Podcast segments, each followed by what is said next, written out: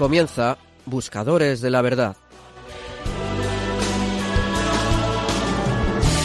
Un programa que presenta el padre Javier Cereceda.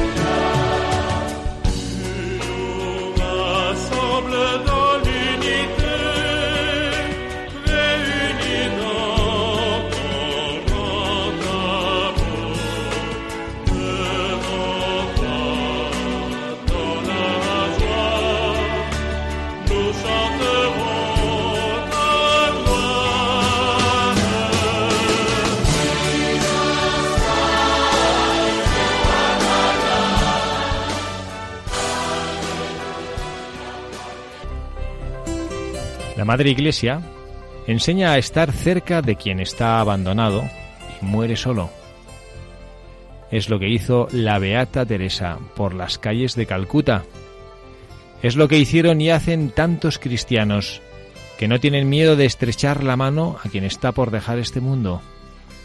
Y también aquí, la misericordia dona la paz a quien parte y a quien permanece, haciéndonos sentir que Dios es más grande que la muerte y que permaneciendo en él, incluso la última separación es un hasta la vista. Esto lo había entendido bien la Beata Teresa. Le decían, Madre, esto es perder tiempo.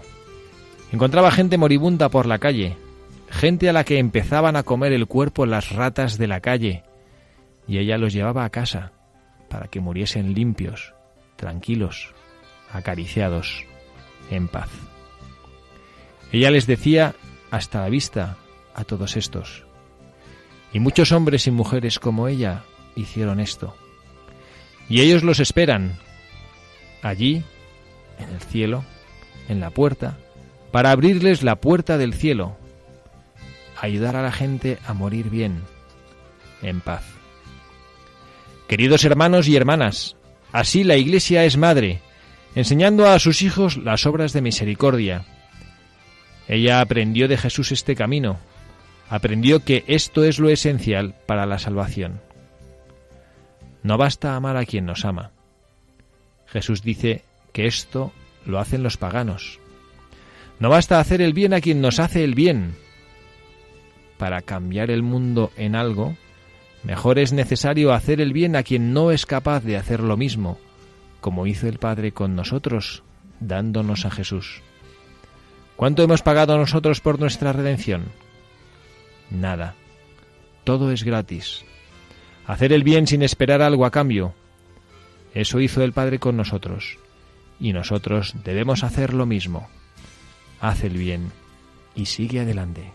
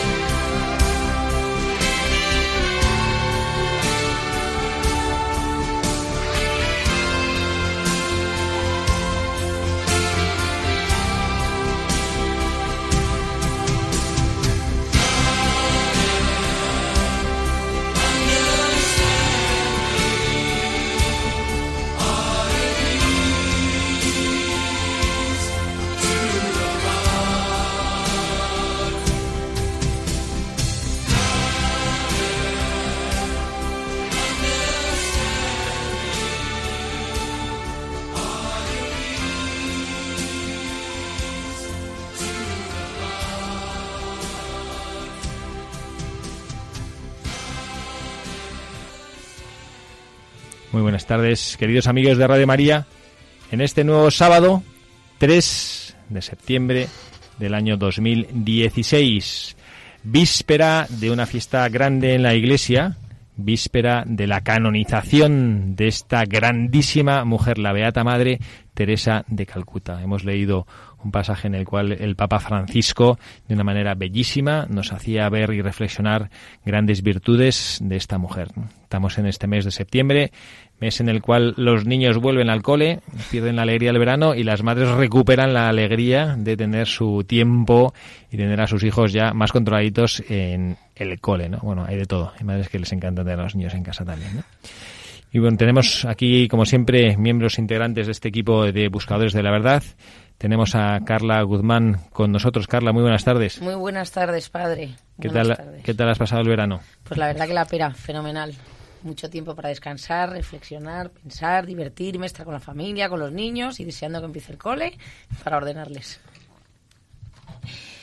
Y luego también tenemos una invitada súper especial este año, este programa, que se llama Begoña Muñoz. Begoña, buenas tardes. Buenas tardes, Carla. Buenas tardes, Padre Javier. Muchas gracias por darme la oportunidad de estar hoy aquí con este motivo, con el motivo de la canonización de la Madre Teresa. Yo también he vuelto muy descansada, con muchas fuerzas, con muchas ganas de volver a trabajar. Que es gozada cómo se cargan las pilas una en agosto, ¿eh? Sí, una maravilla. Y además yo que he tenido la oportunidad de volver a ir a Calcuta este año y poder tener la oportunidad de hacer un voluntariado con las misioneras de la caridad pues eh, bueno, pues una maravilla, muy completo mi verano.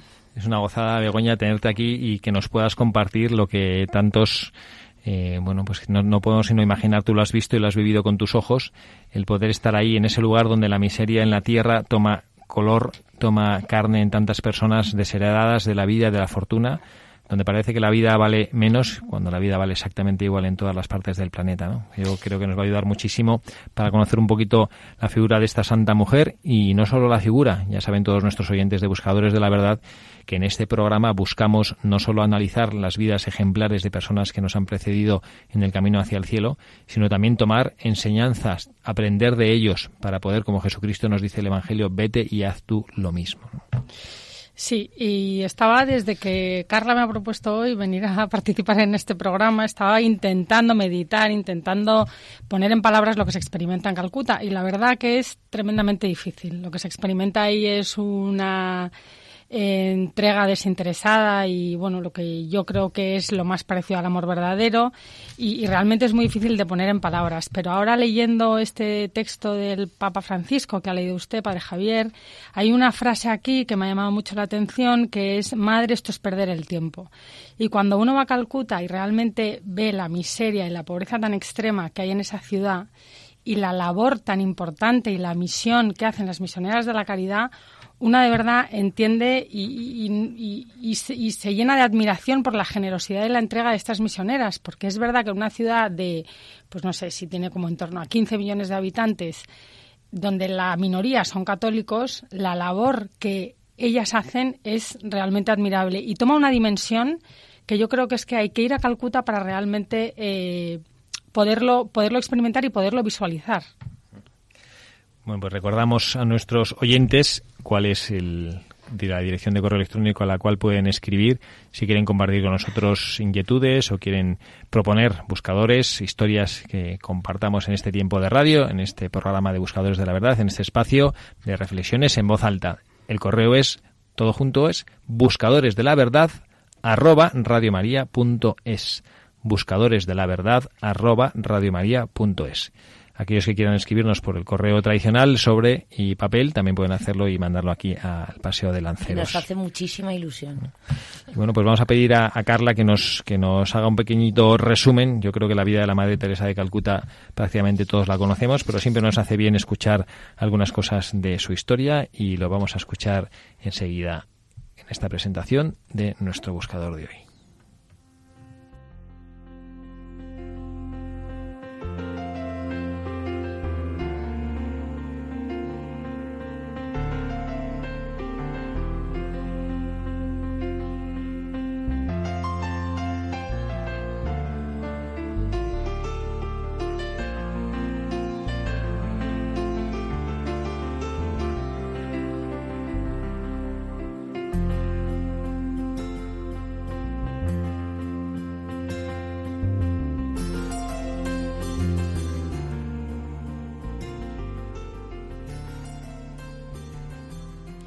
De sangre soy albanesa, de ciudadanía india. En lo referente a la fe, soy una monja católica.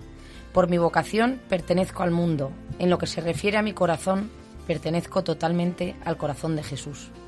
Decía la beata Madre Teresa. La Madre Teresa nació un 26 de agosto de 1910 en Skopje. Fue la menor de los hijos de Nicola y Drane Boyakciu. La bautizaron con el nombre de Goncha Agnes. Recibió la primera comunión a los cinco años y medio y la confirmación la recibió en 1916. A los ocho años muere su padre y su familia pasa por una gran estrechez económica. Cuando llegó a los 18 años, deja la casa para ingresar al Instituto de la Bienaventurada Virgen María, conocido como las Hermanas de Loreto, en Irlanda. Allí tomó el nombre de hermana María Teresa por Santa Teresa de Lisieux. Llega a Calcuta el 6 de enero de 1929. Después de hacer sus primeros votos en mayo de 1931, es destinada a la comunidad de Loreto Entally, en esa ciudad de la India, donde fue docente de las alumnas del Colegio St. Mary. El 24 de mayo de 1937 la hermana Teresa hizo su profesión perpetua y llegó a convertirse en directora del mencionado colegio en 1944. Sin embargo, un 10 de septiembre de 1946, durante un viaje de Calcuta a Darjeeling para realizar su retiro anual, la Madre Teresa recibió lo que ella llamó la inspiración, su llamada dentro de la llamada. Aquel día la sed de amor y de alma se apoderó de su corazón. En las siguientes semanas mediante locuciones interiores y visiones, el mismo Jesús le reveló su deseo de encontrar víctimas de amor, que irradiasen a las almas su amor. Ven y sé mi luz, le dijo el Señor. Del mismo modo, le pidió que fundara una congregación religiosa al servicio de los más pobres entre los pobres. Es así que después de muchas dificultades, el 17 de agosto de 1948, se vistió por primera vez con el sari blanco orlado de azul y salió del convento de Loreto para introducirse en el mundo de los pobres. Recorrió los barrios pobres, visitó familias, lavó las heridas de los niños y ayudó a los olvidados. Todos los días recibía la Eucaristía y salía de casa con el rosario en la mano. Luego de algunos meses se le unieron algunas de sus antiguas alumnas. En 1950 se establece oficialmente la Congregación de las Misioneras de la Caridad, Tiempo después envió a sus hermanas a otras partes de la India y abre otras casas en Venezuela, Roma, Tanzania y en los cinco continentes. Con el tiempo, funda también a los Hermanos Misioneros de la Caridad, la rama contemplativa de las hermanas, los hermanos contemplativos y los padres misioneros de la caridad, así como a los colaboradores de Madre Teresa y a los colaboradores enfermos y sufrientes, lo que inspiró a los misioneros de la caridad laicos y al movimiento sacerdotal Corpus Christi. En 1979 se le otorgó el Premio Nobel de la Paz y los medios de comunicación empezaron a seguir con más atención sus obras que daban testimonio de la alegría de amar y de la grandeza y dignidad de cada persona humana. Al final de su vida y a pesar de sus problemas de salud, Madre Teresa continuó sirviendo a los pobres. Después de encontrarse por última vez con San Juan Pablo II, retorna a Calcuta y el 5 de septiembre de 1997 volvió a la casa del Padre. Durante la misa de su beatificación, el 19 de octubre de 2003, San Juan Pablo II dijo de ella, Veneremos a esta pequeña mujer enamorada de Dios, humilde mensajera del Evangelio e infatigable bienhechora de la humanidad. Honremos en ella a una de las personalidades más relevantes de nuestra época. Acojamos su mensaje y sigamos su ejemplo.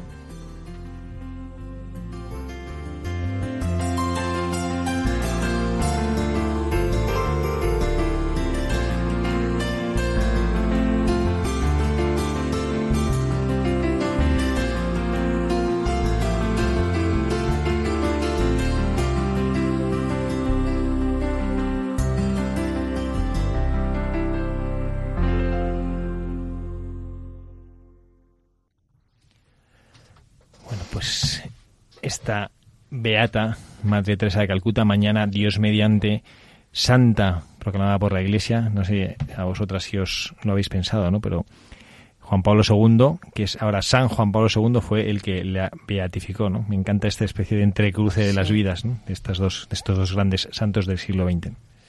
Dos grandes personas, ¿no? Porque del siglo XX yo creo que da igual, o sea, de la religión que seas lo que, que para Juan Pablo II y la Madre Teresa Calcuta, para mí, o sea, ¿no? Los personajes mayores que ha tenido la humanidad. A mí, sobre todo, esto también volviendo un poco a lo que acabas de leer, Carla, eh, esta última frase, ¿no? De acojamos un mensaje y sigamos su ejemplo.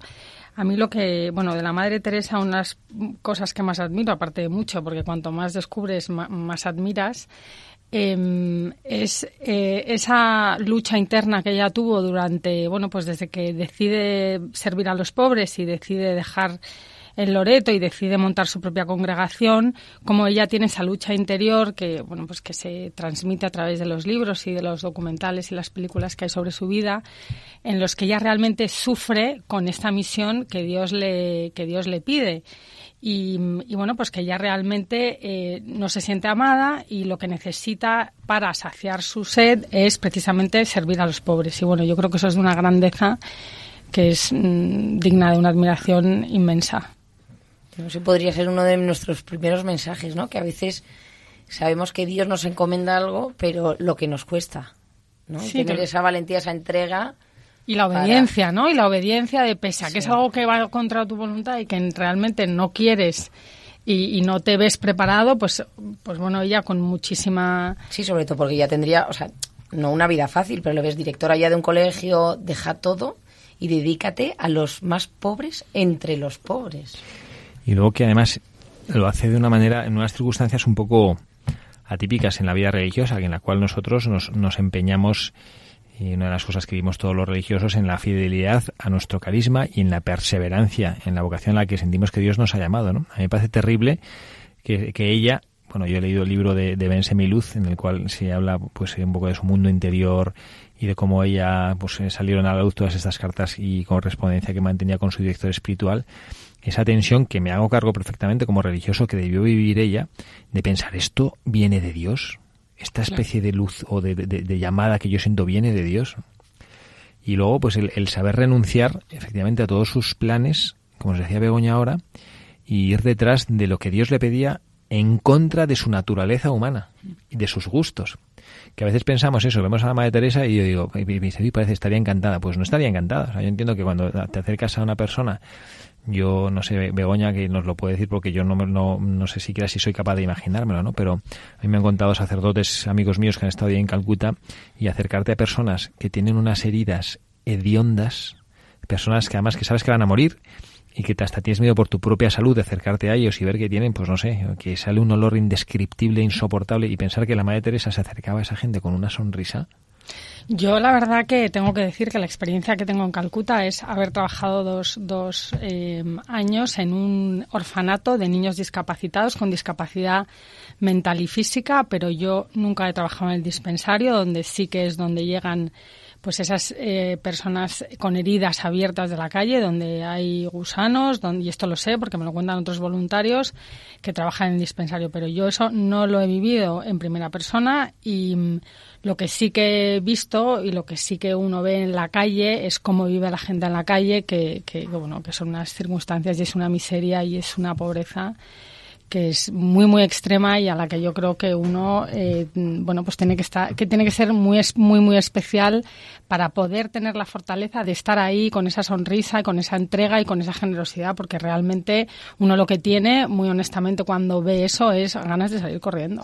No no yo cuando estábamos preparando el programa, que nos dijo el padre, nada, pues el sábado que viene tenemos programa, estamos todos entusiasmados porque la verdad que nos lo pasamos pipa, aprendemos un montón y la verdad que es como una catequesis eh, este sábado que compartimos con vosotros. Y estábamos aprovechando, hemos aprovechado todo este año, que era el año de, la misericordia, eh, de que mm, puso el Papa eh, Francisco. Entonces estábamos pensando cómo cerrar bien este año que hemos estado buscando buscadores pues que, que, tuviesen que ver con todas estas obras de misericordia. Y para cerrar, la Madre Teresa, ¿no? Que es como la que más encarna estos valores, lo leía el padre en, eh, en la editorial, ¿no? Todos los estas obras de la Madre Teresa, los leprosos, que yo pensaba en los leprosos, porque ahora igual lo vemos que con más medicina tal, pero antiguamente en los años 50 los leprosos, o sea, era como lo dejado, echado de la, de, ¿no? de la sociedad. Sí, la verdad que, que, la leprosería de Calcuta es, es, muy impactante. Yo he podido, los voluntarios no, no, no, trabajan ahí porque sí que es una enfermedad que, contagiosa, que, es, que es, o sea, que está controlada, pero que depende, como es una bacteria, depende mucho de, bueno, uno se, en función de su sistema inmunológico, pues se puede, se puede contagiar y normalmente los voluntarios no pueden trabajar ahí, salvo eh, casos muy específicos, pero sí se puede visitar y es tremendamente impactante porque realmente, em, bueno, pues, pues uno ve cómo afecta, cómo es de dura la enfermedad y los motivos por los que los enfermos de lepra están totalmente em, desahuciados de la sociedad. O sea, ya no es tanto, por supuesto, las secuelas físicas de la enfermedad, sino el rechazo social que genera y cómo les, les apartan totalmente de la sociedad. Y lo bonito de las misioneras es que les han creado a todos los leprosos y a sus familias un centro que es autosuficiente para ellos, donde eh, les educan, les dan trabajo, les dan em, cobijo y además, bueno, pues tienen una huerta donde ellos mismos eh, cultivan su propia comida y tal. Entonces, bueno, pues les hacen una pequeña, bueno, su pequeña, tienen su pequeño mundo donde se sienten integrados en, en la sociedad y realmente es un centro que es que funciona como una ciudad aparte. No, sí, la verdad cuando decía San Juan Pablo II, ¿no? Está porque la Madre Teresa además era chiquitita, metro y medio, ¿no? Y entonces decía hay que ver esta albanesa de metro y medio lo que ha hecho porque también si pensamos todo el tema de... Ella fue como la primera que acogió todo el tema de SIDA en la época de San Francisco. Ese libro precioso, ¿cuál es el libro de Dominique Lapierre que relata Más grandes que el amor. ¿Cómo es? y ahí le ves a la Madre Teresa eso, o sea, es que, ¿no? Es como la misericordia, no sé. Es la concepción de que lo que Jesucristo dice en el Evangelio es real porque mientras tanto parece que es una especie de adorno para la vida, una especie de pendiente que te pones, un collar, ¿no? Esa es nuestra fe. Pero cuando te lo crees de verdad y cuando sabes que servir a los demás es la esencia de tu vida y es lo que te hace grande como persona, no supone que te hace que te genera una alegría, porque insisto, yo creo que la Madre Teresa eh, sus, sus pituitarias funcionarían bien y el olor eh, apestoso que le rodearía le daría asco, pero es que no me imagino a ella acercándose a una persona maloliente y poniendo mala cara, ¿no? Sabiendo yo estoy aquí sirviendo a Jesucristo. Yo soy para esta persona el rostro de Jesucristo. Y esta convicción en ella, en todas las hijas que le han seguido sus pasos, es lo que hace que tantísimas personas, y a mí me parece una misión que, bueno, que, con los ojos pragmáticos de nuestro de nuestra vaciedad occidental parece que no sirve para nada, pero coger a una persona que a mí me han contado casos espeluznantes, ¿no? pues eso de encontrarte a un tío tirado en la calle, un sacerdote de mi congregación que estuvo ahí haciendo también unas misiones en verano, Dice que le pidió una vez un sacerdote ayuda porque no había nadie para ir a recoger a una persona a la estación, que estaba relativamente cerca de donde estaban ellos. Fue con una camilla, le recogieron y entre el sacerdote y el otro le llevaron en camilla a la casa. El sacerdote este decía que es que no pesaba nada, era como una pluma, pensaba que era un viejo y cuando llegó a casa le lavaron, la afitaron y no tenía, todavía no tenía 30 años esta persona, ¿no? Y, esta, y dice que los 36 horas que, que, que, que vivió todavía porque se acabó muriendo, dice él, pues claro, dice, yo comprendí el sentido que tiene todo esto, ¿no? No es cuestión de decir, aquí vamos a salvar vidas y demás, ¿no? Sino es que es una criatura de Dios que ha estado viviendo de una manera mm, absolutamente miserable, prestarle el rostro de Dios y la caricia de Dios en los últimos minutos de su vida. Como decía usted en la editorial, ¿no, padre? Que, la Madre Teresa les ayudaba a, morir para que no muriesen solos. Decía hasta, hasta la vista, ¿no? Nos encontraríamos luego. Y luego hay una cosa que yo, no sé, a lo mejor Begoña si nos puede comentar, porque es una experiencia preciosa, que a mí me parece que es muy desconocida, es la vida espiritual que tienen estas misioneras. Porque parece que se levantan y se van a la calle, ¿y cuántas horas al día pasan de oración? Bueno, pues eso es parte de la experiencia como voluntario. De hecho, yo creo que si uno no se integra un poco y no comparte la vida espiritual de las, con las misioneras, la experiencia yo creo que se queda un poco coja, aparte de las fuerzas que recoges en esas horas de oración que, puedes, que ellas te dejan compartir con, con ellas. Y yo creo que ellas empiezan muy, muy temprano, creo que a las 4 de la mañana Em, hay una misa diaria a las 6 de la mañana y bueno, ya luego a las 7 los voluntarios empezamos a trabajar y tal. Y luego por las tardes, yo creo que su oración empieza a las 4 de la tarde y luego su, oración, sí, y luego los, los voluntarios se pueden incorporar para adoración, hora de silencio y meditación a partir de las 6 de la tarde. Y ahí normalmente pues puedes estar un par de horas, o sea que ellas sí pasan, yo creo que prácticamente la mitad del día, en oración y en silencio. Que es donde cogerán fuerzas que es donde cogen fuerzas y donde y donde sí y donde yo creo que también pues descansan ellas en su vamos por lo menos su su espíritu descansará después de lo mucho que trabajan a lo largo del día, porque es que no paran de trabajar. A mí eso me llamó la atención porque fuimos con, con el colegio a un comedor de las madres eh, misioneras. Y antes de, de la comida había catequesis.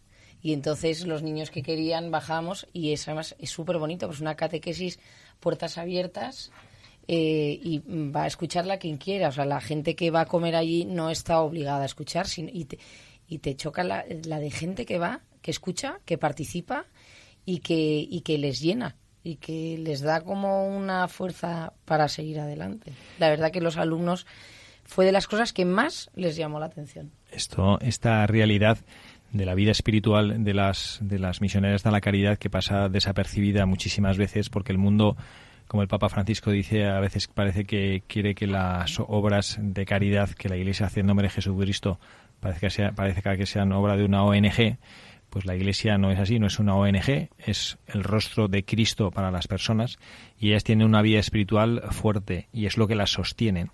Tenemos nosotros ahora en antena al padre Jorge Ranninger, un sacerdote que también ha hecho muchas veces esta experiencia de llevar jóvenes y vivir él personalmente como misionero ahí en Calcuta. Y padre Jorge, buenas tardes.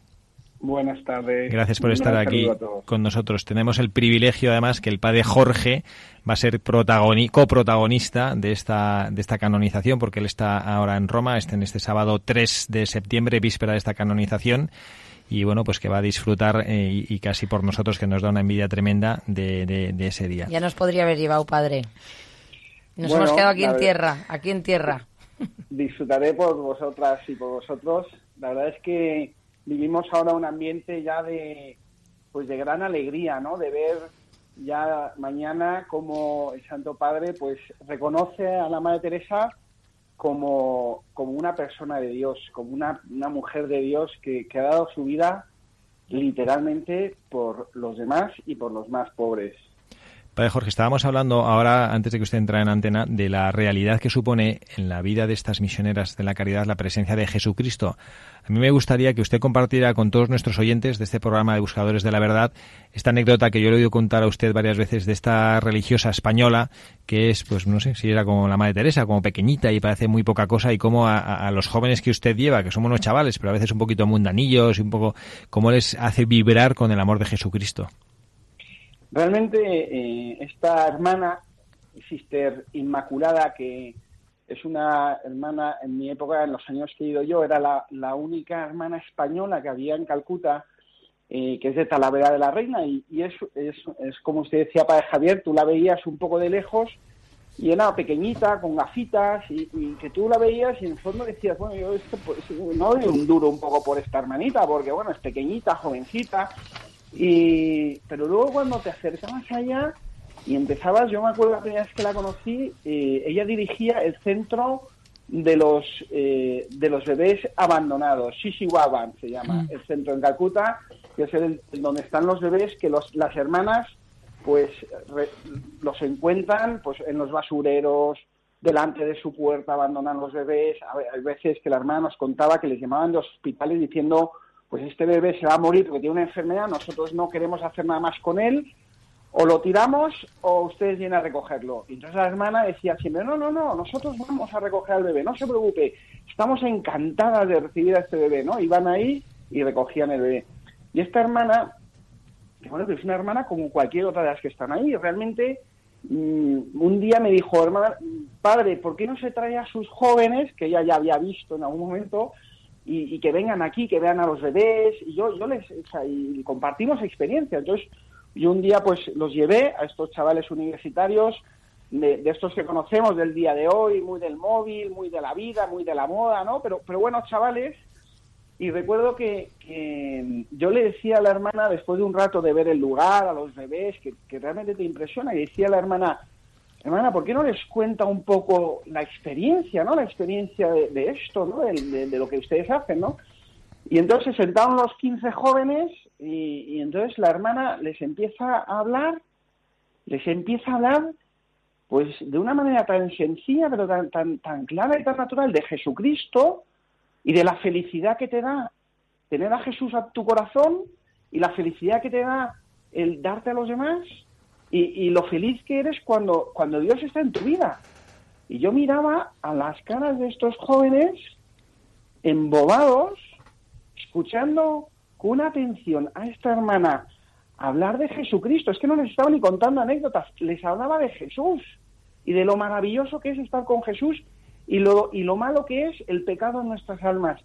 Bueno, es que ni parpadeaban, y claro, yo, yo decía, es que no puedo creer, si yo a estos chavales les predico para arriba, para abajo y ni me ponen la atención a veces, y esta hermana, con una sencillez, hablando de Jesucristo, y estos absorbiendo todo lo que les decía. A mí me, me eso me dijo mucho, ¿no? Como, como las almas que, que rezan, las almas que oran, qué fácil luego transmiten esta experiencia a los demás. Y entonces ahí me di cuenta, pues cómo estas hermanas, además de trabajar mucho, oran mucho, son, son, oran y hablan con Dios y con Jesucristo todos los días, ¿no? Es la experiencia con, estos jóvenes.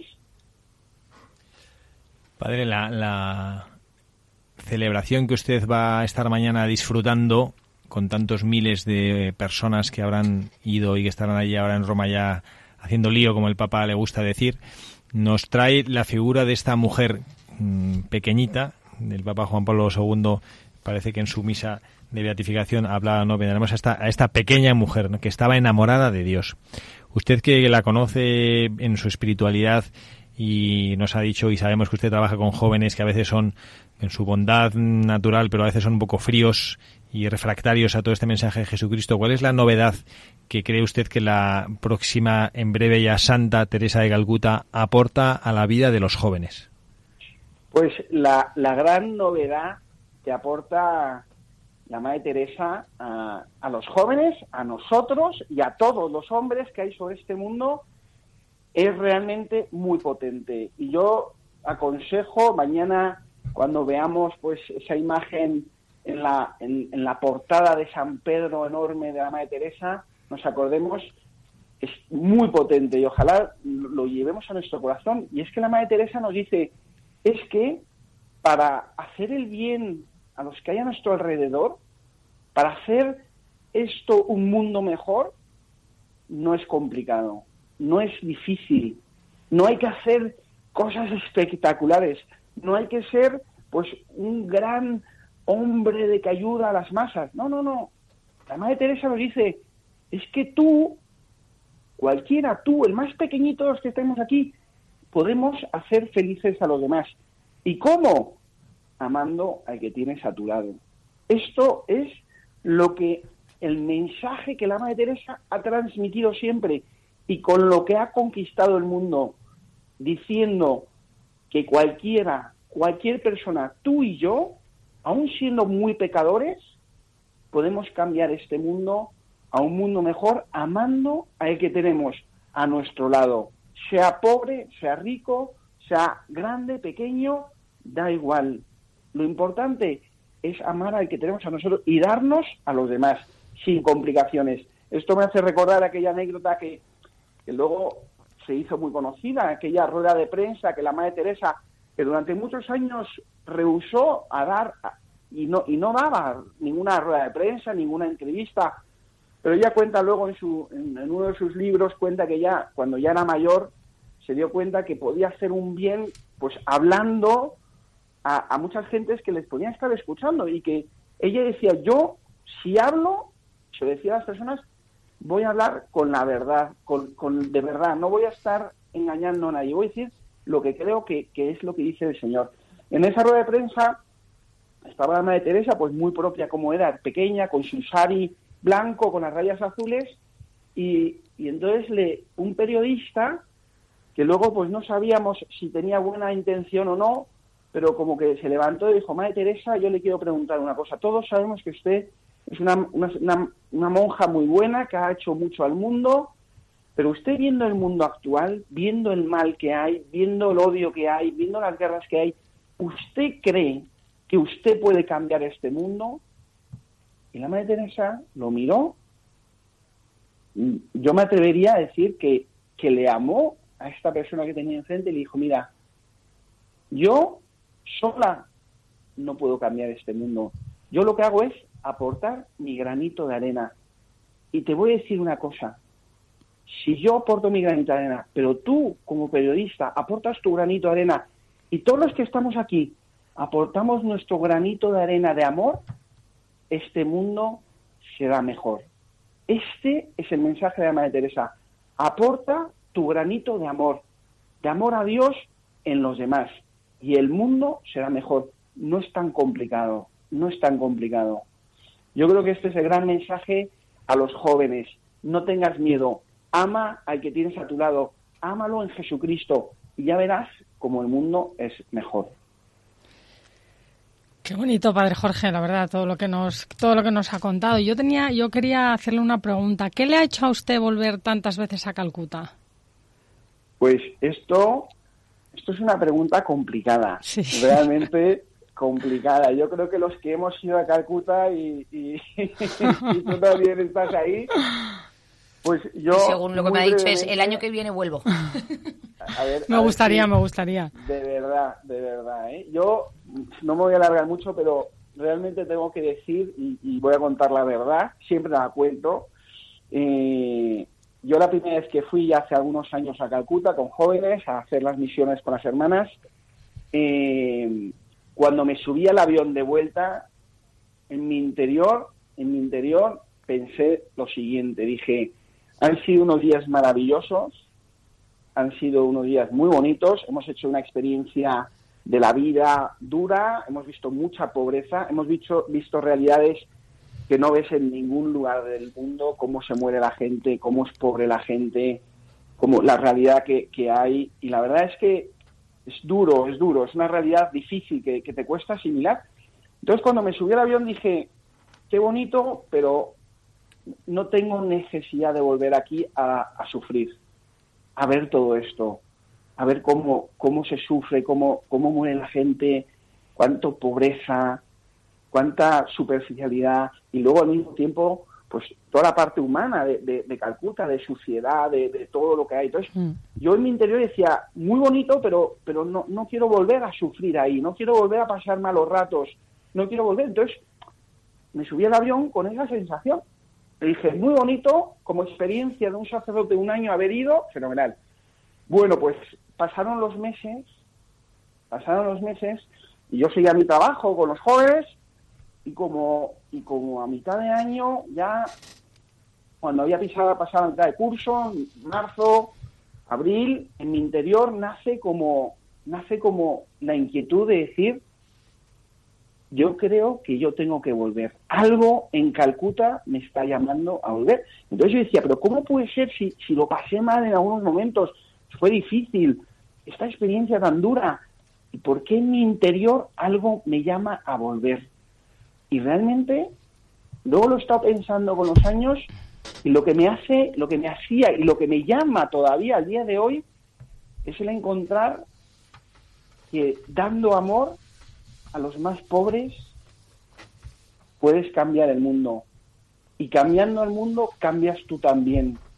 Y te haces una persona mejor, una persona más cercana a Dios. Pero es, y eso es lo que te llama de allí y que tú puedes hacer la experiencia del amor verdadero, del amor auténtico, del amor que te cambia a ti, aunque no te das cuenta. Y entonces, pues esto durante varios años, pues me ha estado llamando y es la razón por la que he ido durante varios años más a Calcuta y, ojalá que no. Y ojalá que un año me lleve a mí. Si Dios quiere. Claro que sí. Y no solamente a ti, sino a todas las personas que, que buscan hacer esta experiencia del amor de Dios en sus vidas. Porque dando amor, recibes, amor. Es la ley del Señor. Así es. Padre Jorge, mil gracias. Gracias por dedicarnos además este ratín tan agradable porque sé que estará ahí en Roma ya, pues eso, como con muchas ganas de, disfrutar del bullizo y de la fiesta y de la preparación de toda esta un celebración. Recuerdito. Claro. Acuérdese claro. mucho de nosotras, por favor, Jorge. Y le pedimos que lleve ahí a todos los oyentes de Radio María, a todos los oyentes de este programa de Buscadores de la Verdad, con nosotros, eh, que estemos con, con usted, todos nosotros, allí en su corazón, en esa plaza de San Pedro. Muy bien. Demos gloria a Dios por esta santa que mañana va a ser reconocida por el mundo entero como una persona que enseñó a amar. Demos gloria a Dios. Gracias, Padre. Gracias. Gracias. Te le bendiga, gracias, Padre. Qué bonito, ¿no? Bueno, pues sí, sí, La la, gran verdad santa es que de la una humanidad. gozada. Que aquí seguimos en este programa de Buscadores de la Verdad. Está con nosotros Carla Guzmán, está Begoña Muñoz, en el que les habla el Padre Javier Cereceda, hablando de esta grande mujer, pequeña en tamaño, grande en fe, que ha sabido acercarnos al rostro de Dios, al rostro que se acerca a todas las personas independientemente de su condición, de su salud física, de su salud moral, de su cultura. Este es el amor de Dios. Y además es un ejemplo que atrae, ¿no? Porque, como decía el padre, es verdad que muchísimos jóvenes quieren ir a Calcuta y de... Yo que ya no soy tan joven, pero me acuerdo cuando acabé el cole que todo el mundo siempre quería hacer una experiencia un verano, ¿no? Que, y además llegas allí y tampoco es como que te lo organicen fenomenal, sino que encima tú te tienes que buscar la vida. No, esto, y además esto, el padre Jorge ha comentado una cosa que es muy bonita y que además es, es, es que es así, que mm, cuando le he preguntado que qué le, que le hacía él volver a Calcuta, y hay una cosa que tienen todas las misioneras que es la cercanía con la que, y el amor con, la, con las que ellas te hablan, y realmente eso es tremendamente atractivo, porque, porque aparte de la experiencia que pasas en las casas ayudando en eh, los orfanatos o en la casa con los moribundos o con los enfermos, lo que, lo que te pasa también en Calcuta es que tienes muchas ganas de estar con ellas y de convivir con ellas y de que te cuenten sus testimonios, sus, sus vidas y, de, y realmente de convivir y de interactuar con ellas. Y, y eso es una maravilla y es tremendamente atractivo. como decía el padre, ¿no? De esos eh, chavales, adolescentes de hoy en día del móvil, que están todo el día con el móvil, con el selfie, ¿no? Y, y dejan todo y, y van allí y se quedan, eh, o sea, obnubilados. Sí, se que, ¿no? yo creo que sí, hay un- ellas tienen un atractivo personal muy, muy, muy, fuerte, muy potente. ¿no? Y además es- lo que decimos de los jóvenes que intentan vivir mejor, que, que en el- están entre los más pobres de los pobres y ayudando a... Sí, ¿no? o sea, lo- combinado con una firmeza tremenda, que es con la que luego ellas trabajan y con las que te piden que trabajes tú en, los, en, en sus casas y cuando estás con ellas. O sea, que no es, no es una ternura malentendida, no, no, Sí, no. Luego no. son tremendamente firmes y tremendamente trabajadoras y te hacen trabajar. Sí, a mí me encanta de la Madre Teresa, de leyendo, para hacer el programa, leyendo eh, artículos y cosas que han escrito sobre ella, decían que era una mujer con mucho carácter. Y eso es verdad, o sea, para ser un, ¿no? un buen fundador, un líder y tal, tienes que tener carácter para que luego las cosas no se te desmadren. Pero Sí, bueno, me imagino una señora, o sea, con una fortaleza, yo creo, impresionante y sobre todo, bueno, pues cuando vas allí, ves Calcuta y conoces la ciudad, te das cuenta que es que no podría haber sido de otra manera, ni con otro temperamento, ni con otra personalidad, porque es que yo creo que o tienes esa fortaleza de carácter o, bueno, es que las circunstancias te, te llevan por delante. Mi otro de los sacerdotes que llevo jóvenes a Calcuta me contó una historia que no sé si Begoña ratificará que ha estado no porque la haya conocido, sino porque ha vivido el ambiente, que una de las chicas, porque creo que se tarda en llegar a Calcuta los aviones, son, y entonces una de las niñas que llevaba el grupo, del grupo este padre, este sacerdote, la, pues llegando ahí, pues no sé, quiere encender el móvil y se ha quedado sin batería. Y entonces, pues todo el, eh, todo bueno, sabéis, entonces en el, en el aeropuerto pues no sé, me imagino que no será un gran aeropuerto así como muy espectacular, pues no encontró ni dónde cargar el móvil con la batería, entonces esta empieza a agobiarse, ay, mi familia, mi madre, no va a saber si he llegado, si no he llegado, y que se van a agobiar, entonces empieza a agobiarse esta niña y me imagino que entre el agobio del teléfono, el que no sabía dónde cargarlo, el cansancio acumulado, se pone a llorar. Y se pone a llorar como desesperada, y el único motivo es que sabía que sin batería en el móvil, estaba llorando, ¿no? Entonces dice que salieron y con pues, en ese jaleo pues de repente se encuentra pues eso hay un de estos de estas personas tiradas en el suelo con moscas en los ojos como ya como en los huesos con una y entonces el padre dice que esta niña de repente se paró y estuvo como tres segundos bloqueada mirando a esta persona y él lo que se imagina es el, el impacto que supuso yo estoy aquí llorando porque me he quedado sin batería en el móvil y está aquí una persona a, un metro mío aquí en el suelo muriendo como un animal Dice que estuvo en silencio como dos o tres horas, ¿no? Nada más, esta es como la primera en la frente, ¿no? Y es verdad que yo creo que todo esto como que nos supone un baño de realismo, ¿no? Es que vivimos a veces nosotros en este mundo tan, no sé, tan en la superficie, tan en la corteza de las cosas de la vida. Desde luego, Tanta tontería, ¿no? Bueno, en comparación, desde luego, con lo que vivimos aquí, eh, yo creo que, desde luego, es, es, un impacto y es un despertar a, bueno, pues a situaciones y necesidades que, que uno aquí normalmente pues no, no, no, pasa por ellas. A mí me ha encantado la, la imagen que decía el padre Jorge sobre esa historia de que le decía la madre Teresa al, al periodista aquel, ¿no? Porque parece que en el mundo nosotros estamos esperando que haya una especie de milagro de los de Jesucristo, ¿no? Y Jesucristo eh, nunca hizo un milagro que manipulara o que forzara la libertad de nadie. Y nos encantaría que el mundo fuera maravilloso de pronto y que como que desaparecieran las guerras, desapareciera la corrupción, eh, desapareciera el mal, eh, todo el mundo pudiera tener salud, acceso a los alimentos, una vivienda digna pero esto cómo sucede. Yo hace poco, este verano, he estado leyendo el libro del que, se llama El Jesuita, que es un libro que escribieron unos periodistas con, el, con nuestro Papa, el Papa Francisco, entonces Cardenal Bergoglio en, Buenos Aires, y le preguntaban distintas cosas de la vida. Fue justo cuando en el conclave, después del conclave que, eligió al, entonces Cardenal Ratzinger como Benedicto XVI. Y él cuenta, cuenta en uno de los capítulos, porque él fue profesor también, cuenta su visión sobre el mundo de la educación. Y él dice que los profesores realmente es una profesión, viven en una profesión en unas condiciones durísimas, porque no tienen un especial reconocimiento, en España creo que pasa igual que en Argentina, no tienen buenos sueldos, porque vamos, tampoco es que están mal pagados, pero vamos, tampoco se tengan un sueldo, y no tienen muchas veces el cariño y el reconocimiento de sus alumnos, y no tienen muchas veces el cariño y el reconocimiento de los padres. Y si a cualquiera que tenga un poquito de criterio se le preguntase cuál es el futuro de una sociedad, diría que está en la educación de sus, de sus niños, ¿no? El presente, pues uno a ver cómo se arregla, ¿no? Pero el futuro está claro que está en la educación de los niños. Y la educación de los niños descansa en manos de los profesores. Y, es raro encontrarte un niño a 14, 15 años, una niña que diga yo quiero dedicarme a enseñar, quiero ser maestro, quiero ser profesor, quiere ser pues grandes financieros, grandes abogados, ganar mucho dinero. Y el Papa Francisco hablaba sobre exactamente esta misma idea, ¿no?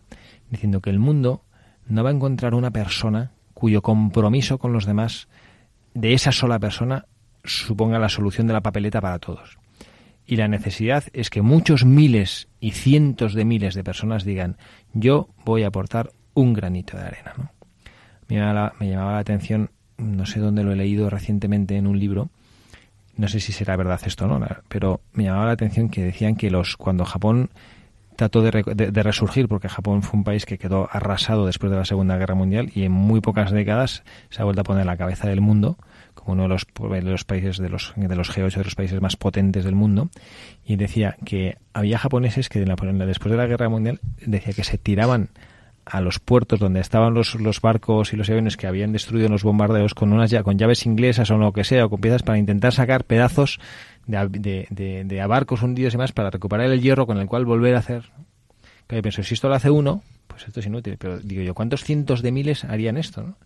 Personas que dirían, yo no lo sé, pero si yo aporto mi granito de arena y si hay 10 millones de personas que aportan un granito de arena, pues tienes una playa. Mm. Entonces esto es una cosa que a los cristianos nos tiene que quedar claro, ¿no? Y tenemos que dejar dejemos de esperar que haya pues una especie de gran, no sé, no sé decirlo, un gran líder que vaya, no, no, no, no. Si el gran líder, que es Jesucristo, que no va a haber otro como él en el mundo y no lo habrá jamás, lo que nos ha dicho es que lo que hay que hacer es convertir el corazón. Que nuestra respuesta a todas las dificultades del mundo sea el amor. Yo ahora estoy recordando, y con esto ya casi casi estamos acabando, que se nos va el tiempo del programa, una anécdota que seguramente muchos recordarán porque se vio y salió en fotografías de nuestro Papa actual, Papa Francisco, que en una audiencia atendió a una persona que tenía una deformidad enorme, esa que llaman coloquialmente se llama la elefantiasis, ¿no? Esta que es una neurogranulomatositis que te deforma el rostro y demás, ¿no? El Papa le dio un abrazo espontáneo, paternal, cariñosísimo a esta persona, ¿no? Y cuando después le entrevistaron, que era un italiano este señor, él, una cosa que a mí luego me dejó reflexionando, dice, mire, yo que porque esta es una persona que tiene una, formación física, pero la cabeza la tiene lucida como el cristal y sabe y tiene ojos y entiende perfectamente cómo genera rechazo y asco en la gente, ¿no? Y él decía, muchas de las personas con las que yo me encuentro, su reacción primaria es de repugnancia cuando me ven. Y de las personas, que es la inmensa mayoría que tiene una reacción primaria de repugnancia, algunos no la vencen, entonces se dan la vuelta y me a otro lado y se van, y otros se vencen a sí mismo, entonces como que ponen una cara de sonrisa y se acercan y te saludan, ¿no? Y le decía, el Papa Francisco, la reacción primaria cuando me vio fue de cariño. Y en cuanto me vio, no es que tuvo una especie de choque de, uy, qué horror, ¿qué será eso? Y después vino, sino que me vio e inmediatamente la reacción primera fue de venir a darme un abrazo y sentí en su abrazo el amor de Dios. Entonces, esto es una cosa que nosotros debemos cuidar y cultivar en nuestro corazón. Esto solo sale primariamente en alguien que ha amado mucho y muchas veces, no en alguien que, bueno, a ver si a mí se me da este don y me viene como por ciencia infusa. Y esta es la enseñanza, como el padre Jorge nos ha resumido maravillosamente y como nosotros queremos aportar humildemente desde este programa de Buscadores de la Verdad en homenaje a esta gran mujer que mañana va a ser canonizada por la Iglesia, que esta es la herencia que nos deja el mundo y que nosotros, como buscadores de la verdad, asumimos y levantamos ese estandarte, el estandarte del amor, el estandarte de a mí no me importa eh, si esta acción que yo voy a hacer va a cambiar el mundo completo. había oído otra anécdota que no sé si era verdad, porque me imagino que hay muchas florecillas sobre la Madre Teresa de Calcuta, que también le preguntaban, ¿usted cree, cuando estaba un periodista que le estaba siguiendo, le decía, ¿pero usted cree que va a cambiar el mundo por limpiarle las heridas a este leproso? Y ella decía, el mundo no sé, pero su mundo sí se lo voy a cambiar. Entonces, que nosotros sepamos y asumamos que, bueno, pues que no vamos a encontrar, insisto, grandísimas, eh, grandísimos cambios y no vamos a encontrar, eh, no sé, como algo que sea así, una especie de... Vamos a encontrar, si somos capaces de aportar nuestro granito de arena, primero, el amor de Dios nuestro Señor, que nos va a hacer comprender que ese es el sentido de nuestra existencia. Y segundo, vamos a encontrar que cumplimos este servicio como miembros de la Iglesia, haciendo que aquellos que se benefician de nuestro amor experimenten quién es Dios. Bueno, pues se nos ha, se nos ha ido el tiempo ya. No me lo puedo creer. Mm. Si yo tenía un montón de cosas que contar. Bueno, pues nada, vamos a dejarlo para, para en otro momento, ¿no? Bueno, Begoña, muchísimas gracias. Muchas gracias, Padre Javier. Muchas gracias, Carla, por invitarme, por haber podido compartir la alegría de la experiencia. Un privilegio tenerte con de nosotros. haber podido colaborar con las misioneras de la caridad y espero poder volver. Bueno, bueno, te llamaremos más. Bueno, volver a Calcuta o volver a la radio, ¿qué esperas? Eh, a Calcuta y a la radio, las dos cosas. Así me gusta. Muy bien, muy bien. Carla Guzmán, muchísimas gracias por estar aquí con nosotros. Gracias, padre. Y el que les habla, el padre Javier Cereceda, deseándoles que tengan un feliz sábado. Mañana, día 4 de septiembre, ya saben, esta canonización de esta gran santa, la Santa Teresa de Calcuta, esta mujer a la cual podemos nosotros encomendar tantísimas intenciones que llevamos en el corazón y sobre todo que aprendamos como ella supo hacer y como ella supo vivir y como ella supo encarnar en su vida que vivamos el amor de Dios, que lo sepamos transmitir a nuestros hermanos.